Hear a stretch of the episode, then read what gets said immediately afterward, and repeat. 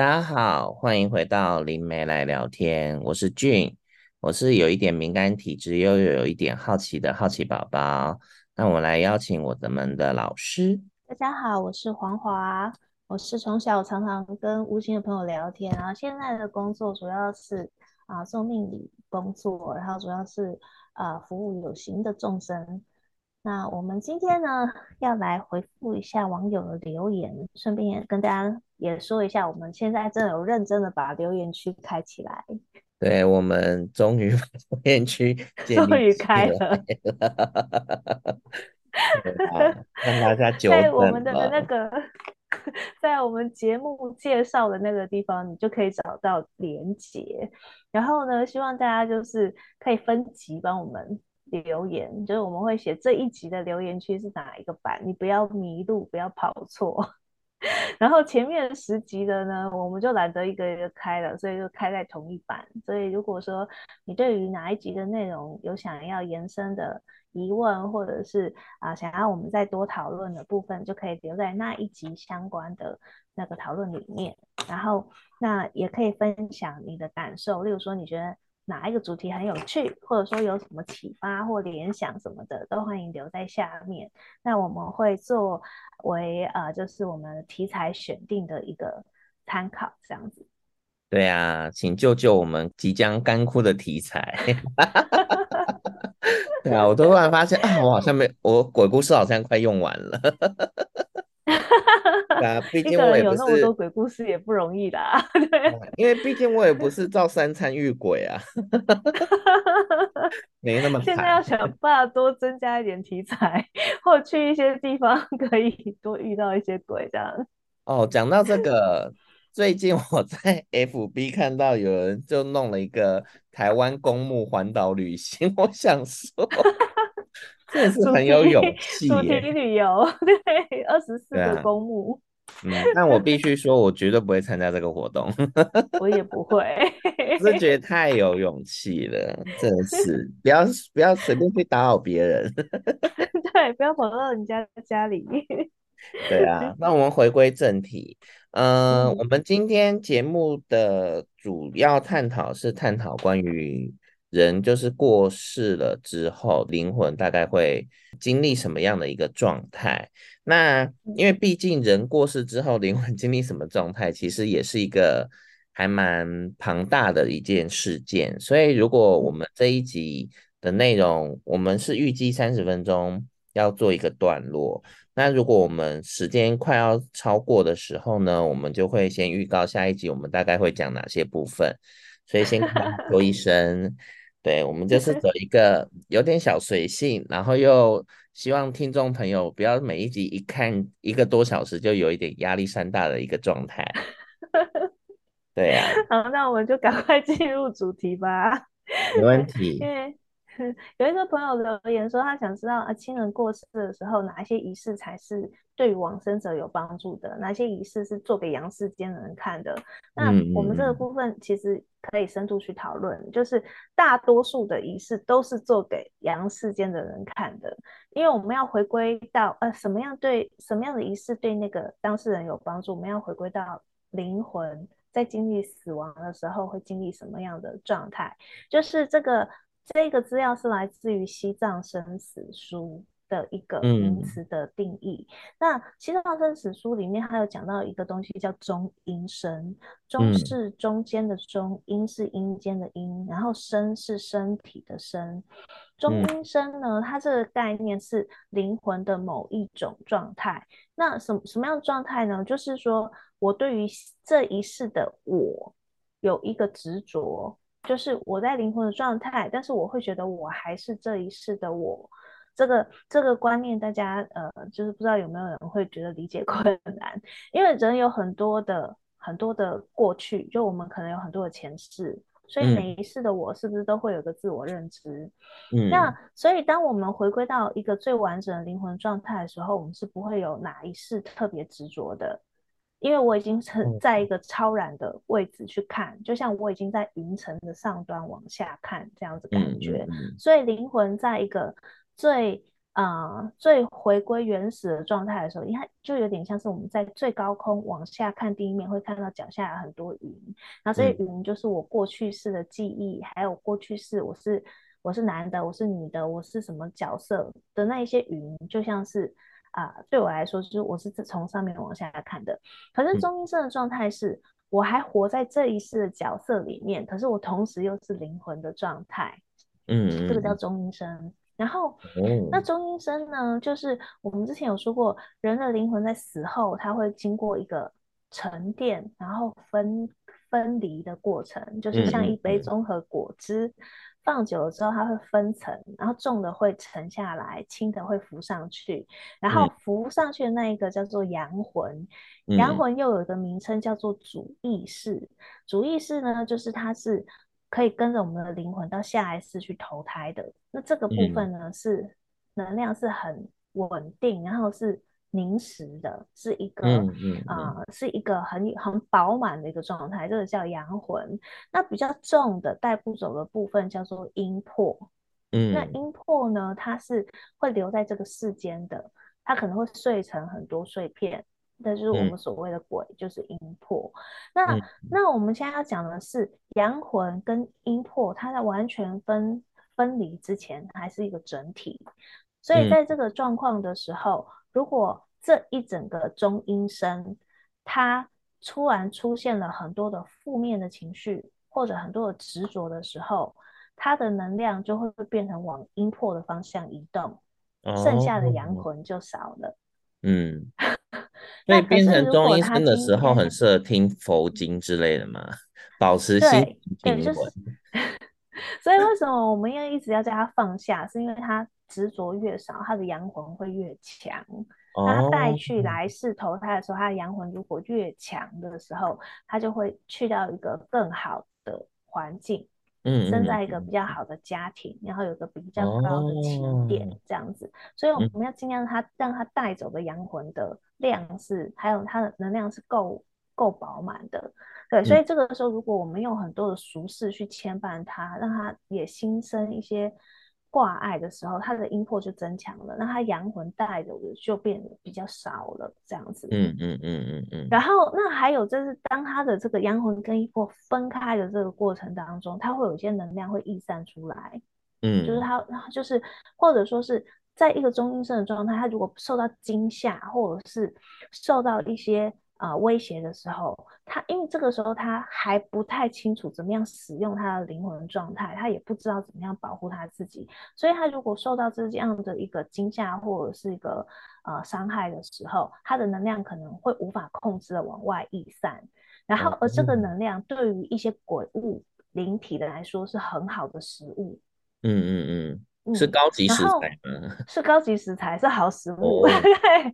对，所以呢，这个我们会希望确保让他在这个沉淀的过程里面，可以让他的灵魂是啊、呃、越安定、越宁静，然后越祥和，然后越饱满，而且不要有外在的灵体的打扰的状况下，他的阳魂会越强健，最后他的阳魂。就可以带着越多更好的去去到啊、呃、下一世，那留下来阴魄的碎片就会比较少，嗯、就不会有那么多执着啊、哦，或者说是啊动不动就要回来托梦啊，管阳世间的事情、嗯、这样子，嗯、一直在意那个那个抽屉里的钱还没花完或什么的。对对对，演唱会门票我还没去看，对，我还没有看到猎人的完结篇。哦，对，我这辈子都等不到，怎么办？所以这个其实就是整个以灵魂的角度来说，他们呃怎么说？这个过程是这样子进行的，所以它会有几个呃威胁。第一个是呃。家里面的人如果太强烈的负面能量，例如说我很恨你呀、啊，然后你当初都抛弃我啊，然后我就让这个往生者心里怀有愧疚，嗯、对不对？嗯、所以呃，他可能因为这个愧疚就被牵绊了，或者说你不要走，你怎么那么早就走了，把我们留在这里，然后你这样我们很可怜，那他这样阴魄就对他因果就变多了，因为他就是变执着了嘛。哦、对，然后还有就是呃，灵魂在我们在。肉体死掉的一瞬间，那个时候我们会有个进入的现象，就是我们的意识会突然类似像关机一样，嗯，关机。那呃，西藏生死书把这个状态叫做临终的临终时期的一个中阴身的状态，它是无意识的。嗯，就是呃，我会切断肉体跟灵魂联系，然后灵魂陷入一种昏迷的状态，是无意识的。嗯，然后接下来我才会醒过来，然后醒过来之后，呃。每一个灵体醒来的时间不一定，有些可能几分钟他就醒来了，哦，很快。快然后，哎、呃，有些可能很久，就是他可能要好几天。哦，对，所以呢，他就是他醒来的一瞬间，他就会从临终中阴进到他他们的。呃，命名叫实相中阴，实是实际的实，相是那个面相的相，嗯、就是我就真正进到中阴身了。嗯、然后人在，嗯、然后当灵魂进到实相中阴的时候，他看到了很多东西是，嗯，他是用幻象的方式呈现，嗯，因为他的灵体还没有分层，所以他那个时候是很很复杂的，就是他可能会有一些他过去的人生经历会。出画现在他的眼前，像就是他看他二十，呃，就是他其实有点像幻境，就是我、嗯、我会突然是，我可能突然变成十七岁，然后有一个十七岁的时候对我来说很重要的哥哥。然后呢，他就在我眼前出车祸，嗯、然后就看到他满脸是血的爬起来问说：“你为什么不救我？”这样子，这可能是我很、哦、很那个时候的一个很重、很很深、很沉重的人生的一个冲击或遗憾。就会在这个时候像心魔哎，对，就是你不知道你会看到什么，那你可能会看到一个对你很好的人，嗯、然后就跟你说啊、呃，就是就跟你说啊，我。我要带你去哪里呀？你跟着我走啊！结果走一走，他突然不见，然后你就到了另外一个地方，然后就遇到不同的人，嗯、然后那这些剧情它是不连贯，而且。没有什么逻辑性的，他就是用我当初啊、呃，怎么说？我我当年在经过这些事情的过程里面，如果我是怀有怨恨的，那我遇到的那个剧情，就是又让我重新觉得哦，我又被伤害了，然后我很怨恨他，嗯、我怎么那么可怜？他会让我再重演一遍当时的心境，那目的只是让我的那个心境一个一个重新回到那个当下，就是我心里面还没有过去的那个状态。嗯，整个灵魂在回忆，可是在这个过程中呢，嗯、我其实也还会受到物质界的影响。嗯，我可能会突然发现我没有穿衣服，我可能会突然发现怎么我躺在床上，然后我的家人在我旁边哭，然后我伸手去摸他，他都没有感觉。嗯、所以实相中的状态，它就是在一个现实跟想象还有跟回忆交缠的一个过程里面。非常的忙碌。哎、欸，老师，我突然想想到一个点呢，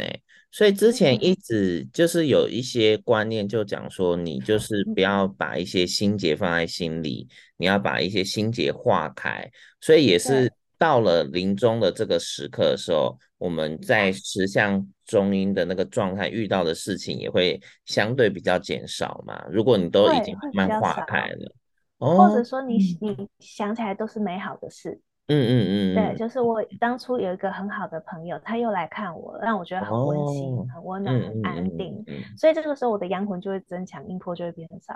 哦，然后可是是那个心结打开了，就是又遇到一样的事情，然后又想起，哎，其实这个心结我已经解开了，然后就那你就会很淡的就过去了。哦，对，你就很容易就穿过去了，你就不会再那么怨恨，怎么、嗯、会觉得说你可能当下就。啊，例如说曾经被抛弃，然后其实那个时候很伤心，然后多年之后我已经放下这个心结了，嗯、所以在十相中间的状态也会重演一次哦。哦那个人又出现了，他又伤害我了，然后他抛弃我，我又很伤心。可是接下来我就告诉自己说，其实失去也不见得是坏事。对啊，而且我下一个男朋友更好，就没事了。对。然后，所以，哎，这个伤心就过去了。所以在那个实相中阴，他会可能会虚弱一下，然后又会往阳魂的状态去动。哦，对，所以其实它就有点像是一个过去整个人生的总结。你哪一个心结你没有好好的穿过去，在实相中阴的时候，它是没有能力转念的。可是我在还活着的时候，我有扎扎实实的把每一个内心的坎都有穿过去的时候，我在实相中阴的状态的时候，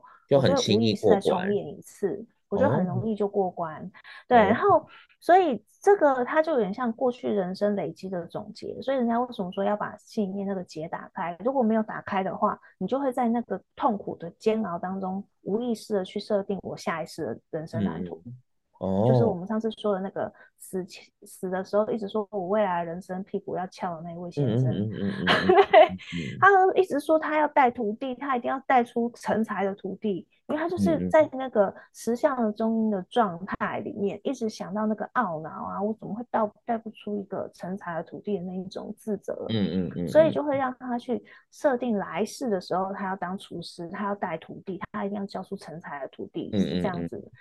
啊、呃，所以我们在实相中阴的时候，会被这些过去的东西所因缘所牵引，去设定来世的人生剧本这样子。而且这个听起来好像是有些宗教会讲说，过世的时候会去造一些因果业境的东西。我觉得这个情境好像也很像这个部分呢。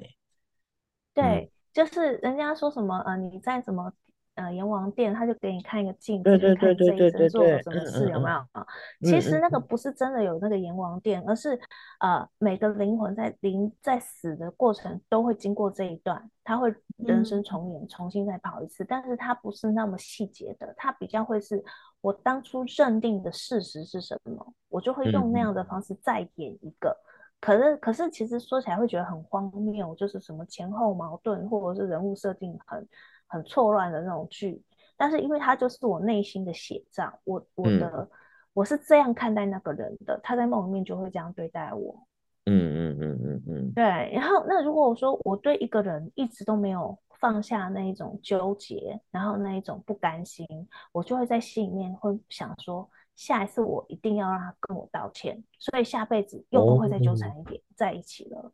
哦，嗯，好哦。早放下，早早早早早点好。而且你要 真的放下哦，你只要心里有任何一点点的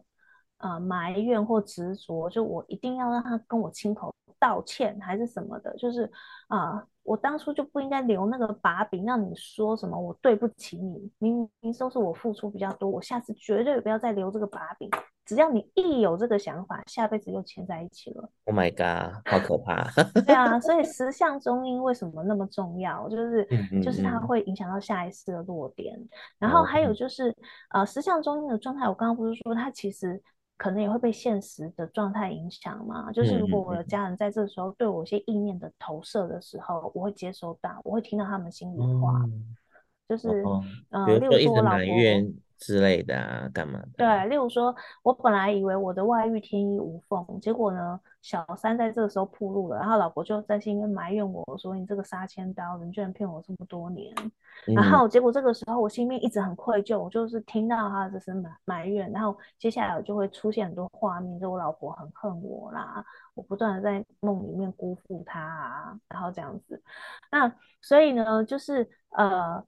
他的。看到的幻境也会被一些现实正在发生的事情所影响，所以这个时候其实还有一种危险是说，如果我我的灵体所在的地方附近有些灵性存有，而这些灵性存有都是老鬼，Oh 他们很懂得灵体要怎么样运作，他们对于实相中的状态是对他们说是最可口的状态。哦天哪，最可口的状态，他就会，例如说他就会。啊、呃，去吓你！你突然梦中就就会看到有一个流氓，他拿刀砍你，就会发现他每次一砍你，身上肉就少一块，肉就少一块，因为他在吃你的能量。哦天哪，这个听起来像是比如说在荒郊野外，或者是不小心在那个医院离开或之类的。呃，就是如果你旁边有那种不友善的灵体的时候，可能就遇到这种情况。然后，嗯、那你你的能量就是因为你当下你其实没有意识到说，其实你的能量是比他强的。嗯，只是因为他知道怎么用，你不知道怎么用，所以你知道被吓到，能量就被砍，被吃一块，被吃一块，所以你自己没有办法停止，就是怎么样阻止这个事情不要被发生，不要被发生，就有点像是有个人随可以随便从你身上扯下你的肉去吃的那种感觉，然后你还不知道怎么样拒绝他，因为你还没有习惯自己那个灵魂的状态。应该说就很像我灵魂是个饱满的那个棉花糖，然后一直被人家抽走一缕，抽走一缕。对对对，一直。虽然它能够抽的并不会影响到你整个灵魂呐、啊，嗯，只是说当下你很惊吓的时候，你会觉得自己又少一块肉，少一块肉。其实它再怎么偷，也不会影响到让你的灵魂溃散，嗯，是不可能吃到这种程度的。哦，可是当下这个灵体它可能很惊慌，他越惊慌越害怕，人家拿的能量就会越多。这样子，所以在这种情况下，它的实相中阴就是不断的在损失能量，所以我们就可以想象，它在这个极度惊恐的状态底下，它可能留下来阴魄就会很多，带走的阳魂就变少了，这样子。所以呃，古代的人是这样哦，就是因为以前的人是不是都是啊、呃、那种有宗祠啊，然后是可能就是大家一起住的三合院啊，对，就是我们。因为以前人就看到一个人快要过世前，他们就会赶快去那个，呃，他们祠堂那边，或者说他们平常拜牌位的那个地方哦，就是会铺那个板子，做一个临时的床铺，嗯嗯，然后呢，会用白布把周围围起来。如果这个、嗯、这个呃厅堂里面还有公神的时候，他们会用红布把那个神明的眼睛先罩起来，嗯，嗯，然后接下来把这个即将要过世的这个当事人哦抬过去，让他躺在上面断气。为什么要这样做？因为那边全部都有我们家祖先的那个灵守在那个地方，哦、所以在那个地方断气的时候，这些灵魂可以帮助他，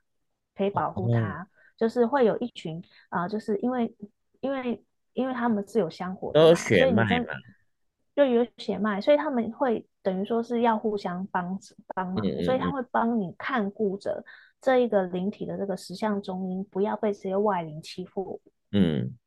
然后，所以有些人他会说啊，我看到我爸爸妈妈要来接我了，我看到我阿公阿妈来接我了，就是这些呃跟我们有血脉关联的这一些呃先人，他们的确就是会感应到我们要走的时候，他会来包围住我，嗯，让我不会被欺负这样子。哦，他们的目的就是帮助我们度过那一段，就是灵魂分层的过程，灵，然后那个能量不会被其他的灵体抢走，这样子。嗯，对。可是因为现在大多数人家里面是没有拜牌位的，嗯，还有。大多数人可能是在医院往生的，但是现在的确还是有一些呃比较讲究的人，他可能有在。走那个什么呃什么助念团啊什么的时候，他们就会有一个。观念，是说，哎，再怎么样，你要在家里面过世，对，就是呃，就是会跟医院请假说啊，我把人先带回去，然后，然后先维持氧气啊，或干嘛？对，然后回去以后再让他走，然后而且他们都会有一个说法是说，走的时候你不能动他，然后你要让他维持八个小时。不能动它，就算因为啊、哦呃，人死了之后会大小便失禁，嗯，所以就算是它脏，你也不能动它，就是要让它持续八个小时，是这个灵这个遗体是完全的安置的状态这样子，然后八个小时以后再去帮他去做换洗，然后这些处理，就是为了要让他的十项中有一个缓冲的过程，尽量避免他受到惊吓。哦是这样子，嗯嗯、而且通常这一些呃这种人家里面比较会有拜祖先，或者说会有安神位，所以让他们的呃人带回家里面去，会得到这一些灵体的照顾和帮助，以免他们被欺负了这样子。嗯、哦，那这样子可以先穿尿布吗？嗯、那种包大人之类的。穿尿布可以啊，这样会比较好清啊。就是先穿着，然后先就是静静置八小时这样。呃，可以在死前先帮他，对，死前帮他套上去。嗯嗯。然后，嗯，拨拨佛经也可以，就是你就或者说有人在旁边念也可以。哦。对啊，啊，我们有位朋友要加入我们了。Hello，Hannah，我们录到一半。嘿，嗨嗨。我们录到一半，我们今天呢就是在讲往生者的东西啊，我们就接着往下录哦。对，就是一个很随性的概念。然后，所以，呃，你看那个实像中音，他会遇到很多的挑战，他可能要想办法让他的灵魂在一个比较饱满的状态里面带走更多的阳魂，对不对？嗯嗯。还有就是尽量减少在这个过程里面他被外灵的打扰，然后好。就是被能量被偷走。所以其实我们能够帮他做的是什么呢？嗯、就是我自己的。做法是要要放四大护法之类的吗？对，可能一般人也没有能力这样做。而且如果是在医院过世的话，医院都很赶时间，他怎么可能等你八个小时？对啊，就是所以其实给你哭个十到半小时就已经、嗯、就已经把它移到下面冰柜啦、啊。所以其实，嗯、呃，我觉得那个八小时是过去可以这样做，现在不行。但是现在可以有一个变通的方法是，是你在他的手心塞一个金刚杵。或者是那种白水晶，哦嗯、法器类的嘛？对，嗯、呃，法器类的，或者也不用太凶的法器，怕他自己也不会用，所以。对，是不是子女塞最好啊？呃，家人塞啊，就是你一定是要家人去做这个动作，嗯、因为你不能是外人，不然那个人要担业障，对不对？哦、就是担业力。所以，我身为子女，我在爸爸妈妈手心或血脉后人都可以帮他塞一个那个法器在他手上，嗯、然后那。这个东西呢，就是让他度过十项中阴的那一个过程，然后你可以让他就是当下如果有外人要欺负他的时候，他可以用来护身，就是他有一个东西可以吓吓人家，嗯、他可能也不会用，但是至少他手上有东西比较不会慌嘛，对不对？人家看到可能也我觉得，我我我这我虽然不知道你们前面聊什么，但我可以讲一下，就是我妈过世的时候是，是我们是。叫救护车，然后回家断气，就最后一口气在家断气，然后就在客厅设置一个灵暂时的灵堂，然后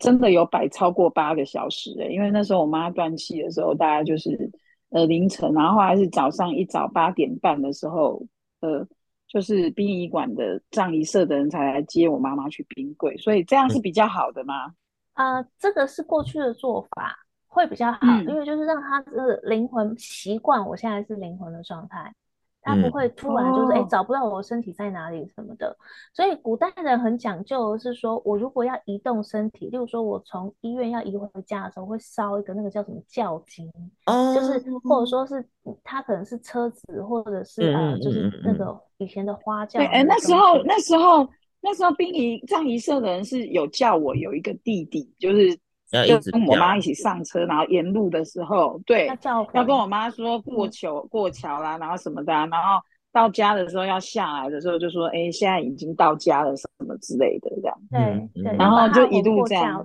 叫着一起来。对对对，你的状况是妈妈还没过世，过世还没有断气。可是其实其实我们觉得妈妈那时候其实已经断气，只是靠一些机器在活着，所以她等于有可能是。透过那个那个东西，可能不知道是出去还是还有留在身体。嗯、但是上一社的人就说：“哎、欸，你你要沿路叫他，然后回到家之后，然后让他就是呃在那边就是好好的躺着。”我不知道所谓的灵魂完全出窍跟没有跟身体连接是，就是因为现在有仪器嘛，我觉得有机器跟叶克膜还有那些呼吸器很难界定哎、欸。可是他的确，他肉身还会动的时候，他就是还是会有一丝的联系拉住那个灵魂。就是我可能大多数都出去.可是我还是有一部分是被这个灵魂拉走的。所以，可是我说，嗯、我我说实在话，我觉得那时候我感觉我妈是已经不会动了，只是她的那个呼吸是因为有呼吸器，这也算吗？这也算，她的灵魂还是会有一丝的连接，是跟这个肉身是牵绊住的。哦，嗯、所以就算没有叫他，还是会跟回来对，然后其实灵魂又不是用空间或距离移动，只是说当人刚脱离肉身的时候，还不习惯用灵魂的方式存在。嗯，所以我们会不太习惯灵魂的移动方式。所以其实这个时候，他可能会看到说，他站在一个就是呃很陌生的地方，然后他也不知道。旁边都没有认识的人，他不知道他在哪里。可是这个时候，如果有一个人，呃，很清晰的在呼唤他的时候，他可能下一秒钟就到了那个人身边。嗯，所以对，所以那时候他就叫我我弟弟跟着那个救护车，然后跟我们在医院的时候要给他拆一些那些管子跟呼吸器的时候，就就有跟就有跟他说，就是妈，我们要回家了。哎呦，讲这个我会有点难过，然后。嗯，就会就一路这样叫回去，然后后面我们就到家的时候，把整个那个最后的那个呼吸东西拿起来，然后就那一口气就断掉。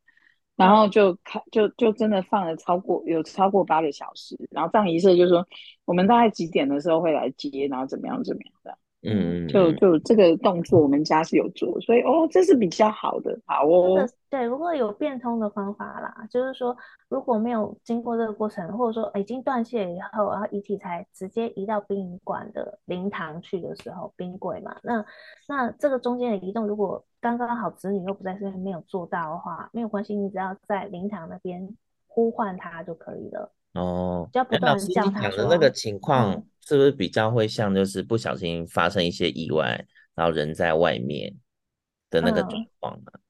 会啊，车祸，车祸，或者有时候、就是、或是什么淹死的那种啊。那像那种意外造成的就更麻烦了，就是因为第一个、哦、当事人可能都不知道自己死掉了，嗯嗯，他完全没有意识到他已经死掉了。对啊，哎、欸，老师，因为我们。约定好的时间差不多要到，所以，所以我们刚前面讲比较多，就是就是要往生的亲人，我们还有一些准备的时间，可以可能把他接回家里啊，又或者是他在家里就有一些小小的病痛，然后在家里就就时间差不多的状况，都我们都可以做一些布置跟准备的情况。那我们下一集。开头讲的部分，我们就先讲，有一些难免会有意外嘛。你意外在外面发生的时候，我们其他家人可以为我们的那个离开的家人该做些什么事情。我们下一集再讲这个部分。对啊，好，那我们就先跟大家说一声拜拜，拜拜，拜拜。拜拜。